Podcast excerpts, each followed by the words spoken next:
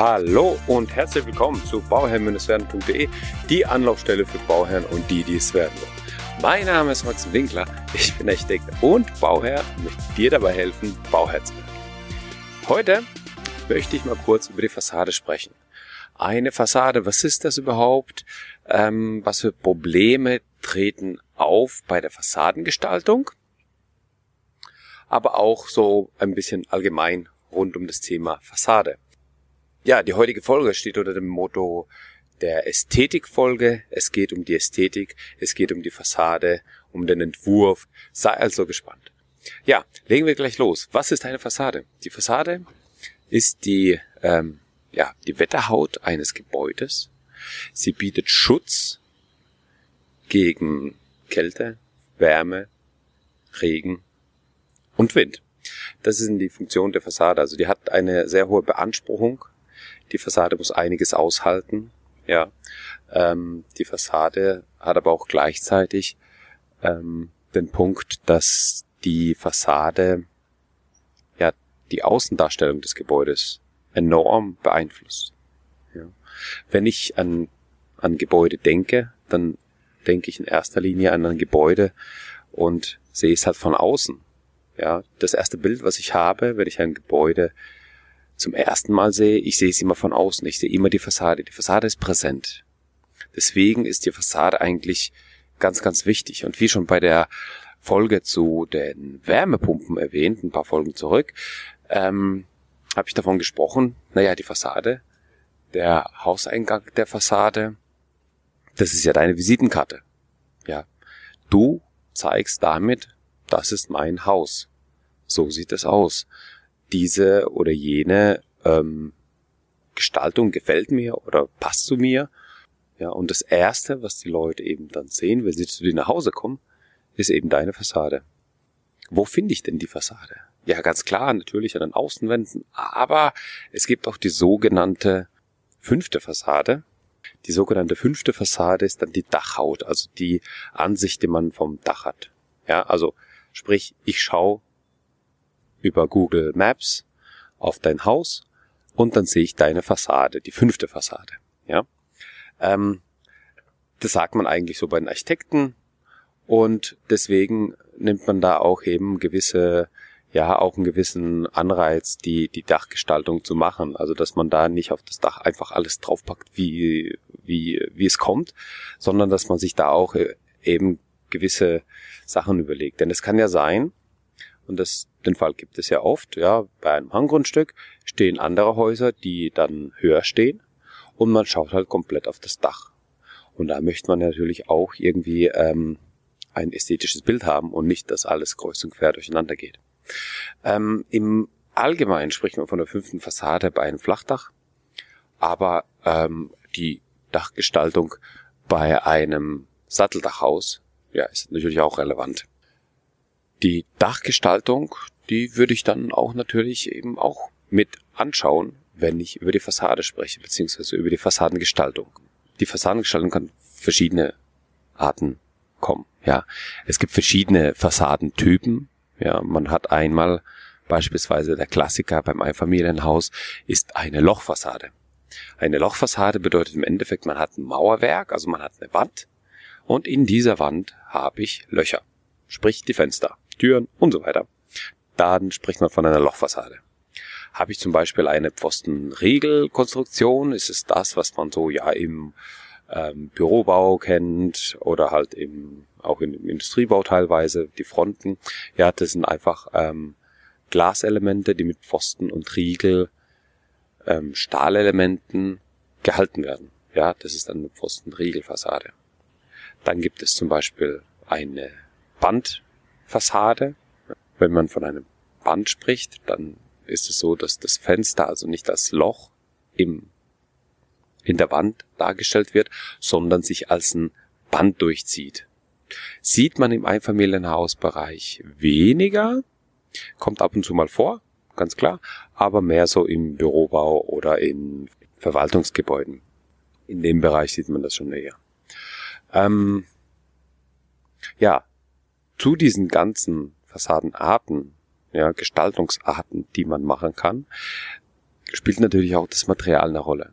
Und bei der Fassade kann man sich da wirklich austoben. Man kann von dem günstigsten, ähm, ja, das günstigste ist eigentlich das Mauerwerk, was vorhanden ist, einfach zu verputzen und zu streichen.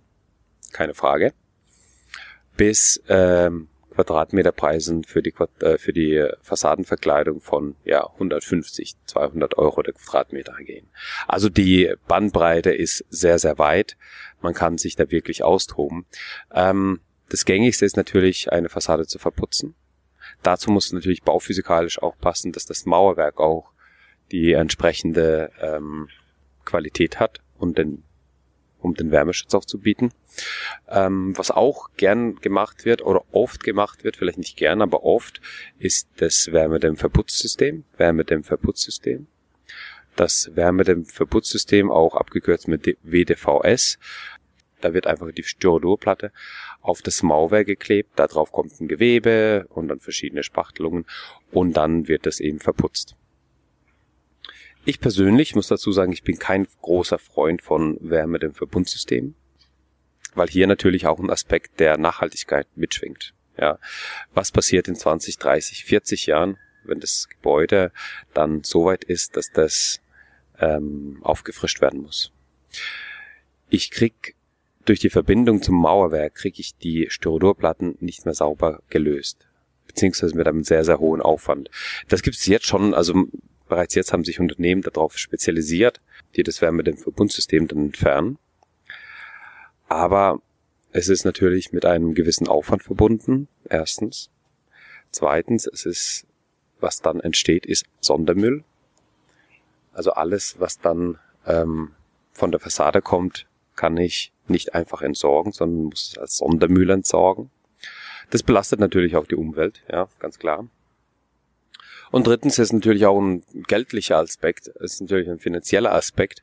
Äh, ich habe für die, für das Entfernen dieser Platten oder dieser Dämmung brauche ich, muss ja einfach tiefer in die Tasche greifen, weil die, ja, das einfach komplizierter ist und nicht so einfach. Hätte ich jetzt zum Beispiel Mineralwolldämmung, ja, die in einer Unterkonstruktion eingebracht ist, ist es alles ganz easy. Ich habe eine vorgehängte Fassade, ich mache die vorgehängte Fassade weg, die kann ich dann tauschen, dann kann ich das, kann ich die Dämmung begutachten, ob die noch intakt ist, ob die noch in Ordnung ist. Ich kann die auch stellenweise nur austauschen oder eben komplett. Und zwar ganz einfach, ich nehme die weg, schmeiße sie weg, als normaler Müll, nicht als Sondermüll und kann die neue ne-, Dämmung wieder reinsetzen, kann die Unterkonstruktion noch begutachten, ob die noch in Ordnung ist, wenn die tragfähig ist, in Ordnung ist, kann ich die auch lassen und kann mit einem neuen Plattenbelag ähm, draufgehen.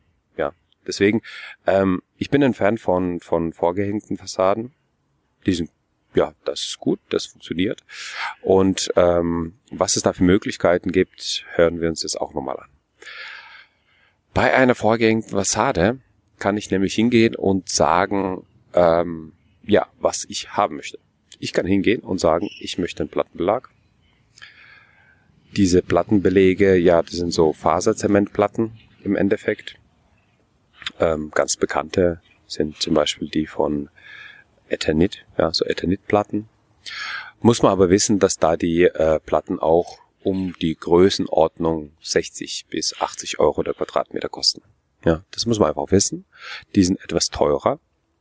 Die sind auch ähm, natürlich zeitaufwendiger, die zu montieren, als zu verputzen, ganz klar.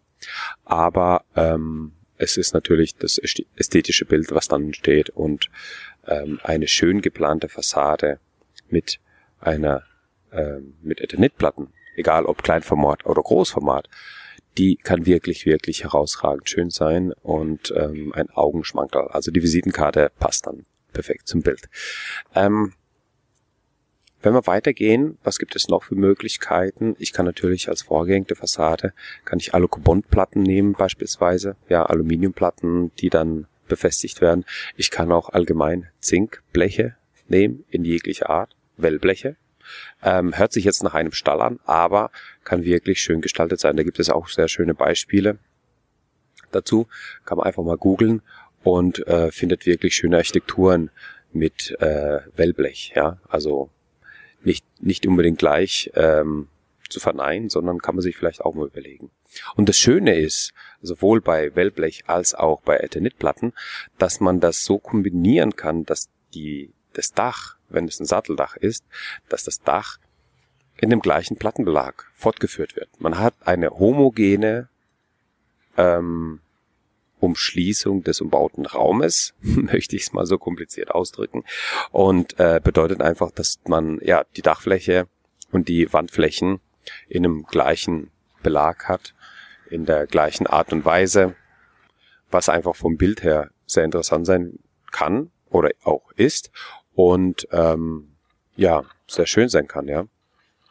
Des Weiteren kann man natürlich hingehen und äh, anstatt Platten zu nehmen, auch Hölzer verwenden. Ja, das ist auch eine vorgehängte, hinterlüftete Fassade. Es können verschiedene Hölzer sein, behandelt oder unbehandelt.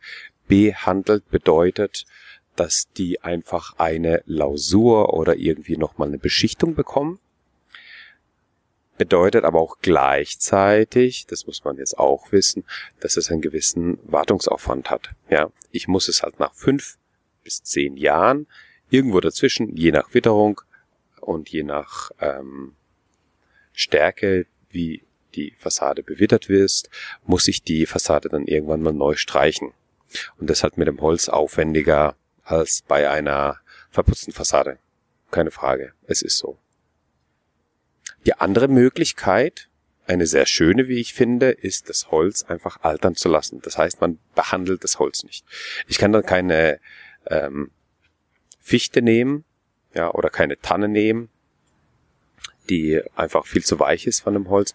Ich muss da schon Holzarten nehmen, die halt ein bisschen robuster sind, ein bisschen kräftiger sind. Ich brauche ein bisschen stärkere Querschnitte, aber ich kann das Holz eben unbehandelt montieren.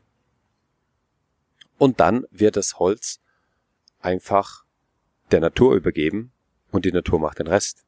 Und die Natur, ähm, also die Verwitterung sorgt dafür, dass das Holz sich von dem gelblichen Ton immer mehr löst und es mit der Zeit einfach ein grauer Ton entsteht. Ja, es wird so ein graues Holz, so ein Silbergrau und dieses graue Holz hat dann eben den Vorteil, wie ich finde, dass man das Haus, also das Haus lebt, die Fassade lebt einfach. Ja, die Fassade ändert sich mit der Zeit in den ersten fünf Jahren sieht man das natürlich stärker ähm, und dann wird es irgendwann nach fünf bis ja acht Jahren, sage ich mal so, vielleicht auch ein bisschen früher. Es kommt dann immer drauf an, auf die Beanspruchung und so weiter, ja, auf die Ausrichtung vom Haus.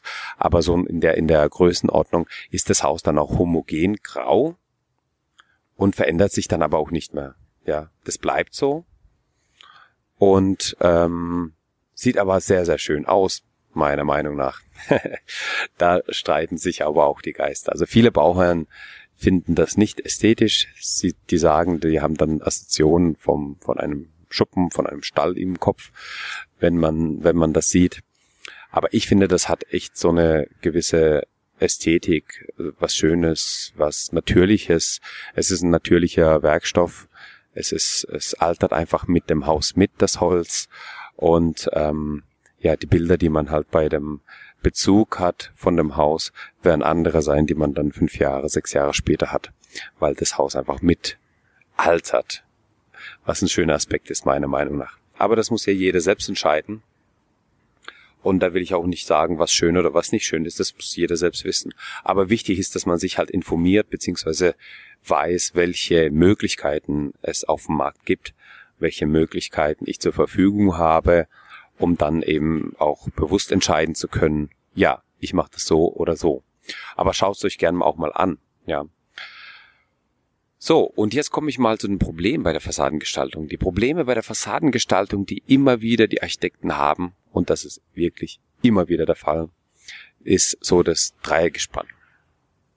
Erstens die Kombination zwischen Grundriss und Ansicht, also dass man eine schöne Ansicht hinbekommt, die einfach von den Proportionen schön ist. Ja, da spielen Proportionen ein wichtiges Thema. Ähm, von den Abständen der Flächen und so weiter.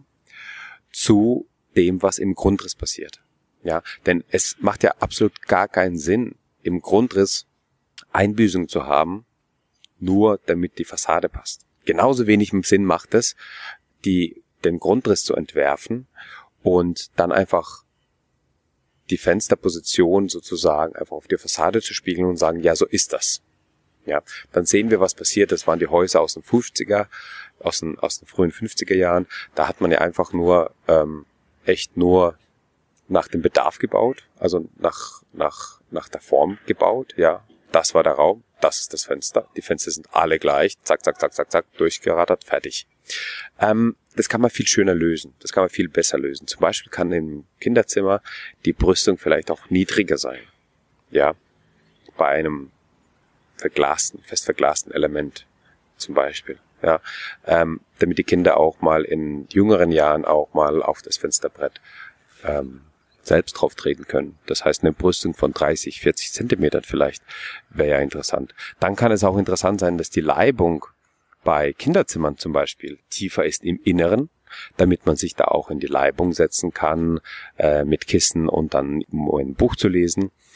Und in den anderen ähm, Räumen ist dann vielleicht auch besser, dass die Leibung ähm, außen ist oder mit ist, wenn es einfach mittig sitzt, ja.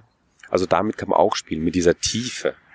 Mit der Tiefe, die das Fenster hat, kann man bei der Fassadengestaltung natürlich auch spielen und das ist auch natürlich ein anderes Bild.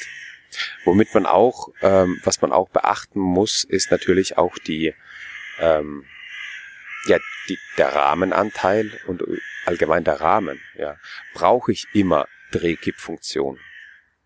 Oder mache ich zum Beispiel ein großes Fenster und habe nur einen kleineren Teil, den ich öffnen kann?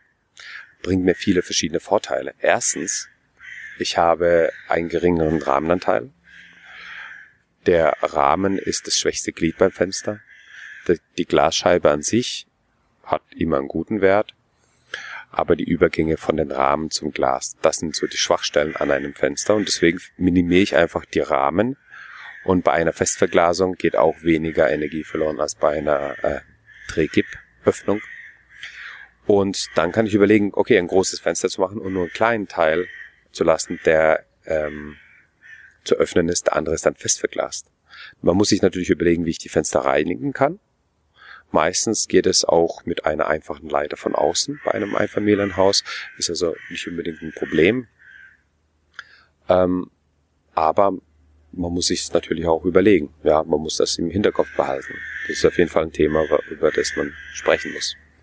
Weiterhin habe ich natürlich den Vorteil, dass je kleiner mein Öffnungs Flügel ist, desto länger wird er auch heben. Ja, je länger der Hebelarm ist von dem Fenster, das heißt, muss ich ein 1,50 Meter breites Fenster öffnen und das mache ich halt ähm, fünf Jahre, dann verzieht sich der Rahmen ja, schneller. Dann muss ich wieder anpassen, muss wieder schauen, dass der wieder in Ordnung ist. Das tut sich bei einem Fenster, was halt 80 Zentimeter Breite hat, ähm, nicht so schnell abnutzen. Ja, weil der Rahmen sich einfach nicht so schnell verzieht, weil einfach die, der, der, die Hebelwirkung nicht so stark ist. Das ist natürlich auch ein Punkt, den man beachten sollte. Ja, ich habe ja bereits das angesprochen, dass eben die ja, Diskrepanz zwischen Grundriss und Ansicht.